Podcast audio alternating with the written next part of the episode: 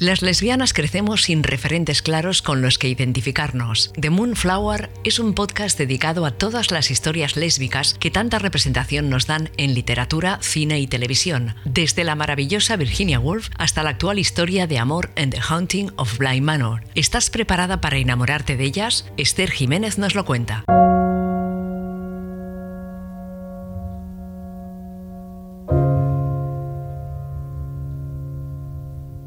Buenos días, buenas tardes, buenas noches. ¿Qué tal? Seguro que genial. Yo estoy súper feliz porque tras siete días de confinamiento ya soy libre.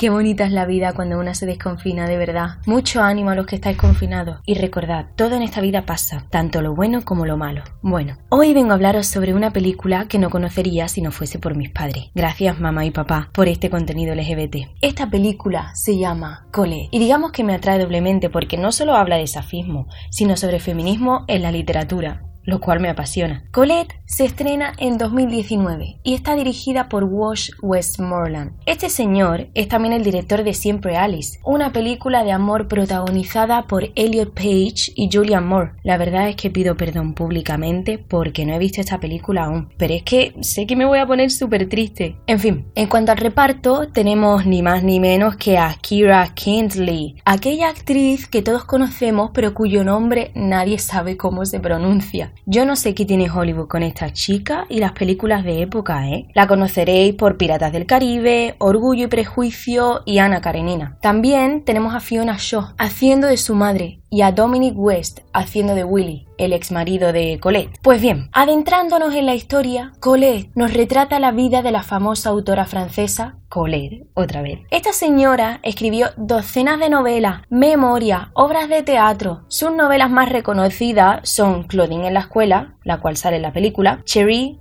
y Gigi. Cabe destacar que esta chica, Sidonie Gabrielle Colette, se puede decir que es una de las escritoras francesas más ilustres e innovadoras del siglo XIX. Pues bien, vamos a introducir el contexto histórico porque creo que hay que tenerlo en cuenta a la hora de analizar esta película y la personalidad de Colette en sí. Esta escritora nace en 1873 y muere en 1954 Ojo, esta es una fecha clave, ya que nos encontramos en la Belle Époque, una de las épocas más lúcidas de la historia de Francia, en concreto de París. La Belle Époque, o la época dorada de París, comprende desde el año 1870 al año 1914, desde el final de la Guerra Franco-Prusiana hasta el inicio de la Primera Guerra Mundial, vaya. El tema es que esta época está caracterizada por un sentimiento ultra positivo, aunque hay gente muriéndose de hambre por todas partes, como siempre en la historia. Eh, esta época eh, se destaca porque todo el mundo eh, tiene una satisfacción, está presidido por la elegancia, el refinamiento y el arte. En cuanto a este último, se puede decir que hay una culminación en el arte. Esta es la época del impresionismo, de los avances tecnológicos, de la construcción de la Torre Eiffel, del Moulin Rouge, de los cancanes y por supuesto de los artistas bohemios. Otro elemento esencial de esta época y clave en nuestra película es la moda. Era importantísima la manera en que la gente se vestía y aparecía en público. Yo creo que esto se ve reflejado en la película y que Colette fue una revolucionaria en cuanto al tema de la moda. De hecho, esta chica creó una nueva forma de vestir, digamos, más masculina dentro de los arquetipos de aquella época. Digo, eh, más masculina entre comillas, porque sabemos que vestir de forma masculina o femenina no es más que una construcción social. La cosa es que, con ayuda del pesado del marido de Colette, se crea una marca basada en la manera de vestirse de esta, de Claudine.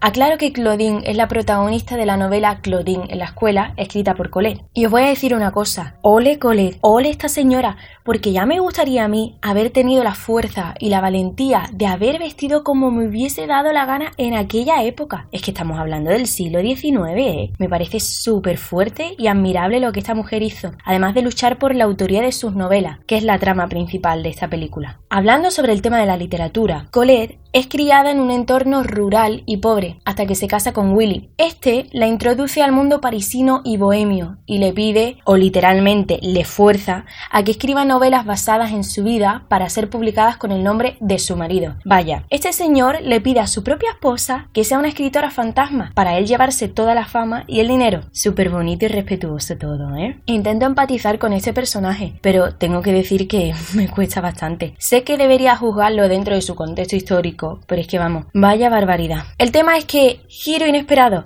las novelas escritas por Colette se hacen famosísimas, porque claro, hay que tener en cuenta que desde el romanticismo, unos años antes, las mujeres están empezando a tener su sitio en el mundo de la literatura y de la lectura, es decir, cada vez hay más lectoras y claro, evidentemente este público se identifica con las novelas escritas por Colette. Con esto, Colette acaba enfrentándose a Willy, reclamándole los derechos de sus obras y, perdón por este spoiler, pero tras luchar y luchar y luchar por recuperar la autoría de sus obras, esta gana su batalla. Además, consigue volver a escribir y publicar bajo su nombre, Colette. De verdad, qué luchadora me parece un ejemplo a seguir. ¿eh? Encima de todo, muy contenta porque esta señora se acostaba con mujeres y le importaba bastante poco lo que la gente opinase. Vaya icono feminista y LGBT. Además, hacia el final de la película, se nos desarrolla su relación romántica con Missy. Lo que me gusta de esta relación es que contrapuesta a la relación que tuvo con Willy, que literalmente la silenció durante muchos años, Colette es totalmente libre. Y claro, ¿no es el amor libertad también? En fin, la chapa de hoy ha sido más pequeña, ¿eh? Quería hablar de esta película porque es verdad que no la considero un peliculón, pero el mensaje que nos cuenta eh, una mujer luchando por ser libre y por tener su voz en el mundo es al final un tema universal. ¿Cuántas mujeres han luchado durante la historia por tener su propia voz, por no ser silenciada, por amar a alguien, por amar a quien quieran amar. Bueno, agradezco a Colette porque seguro que ha sido fuente de inspiración para muchas personas. Espero que os guste si la veis y me contéis qué opináis, ¿eh? Bueno, que vaya todo bien y feliz San Valentín, que lo paséis con la gente a la que más queráis. Hasta luego.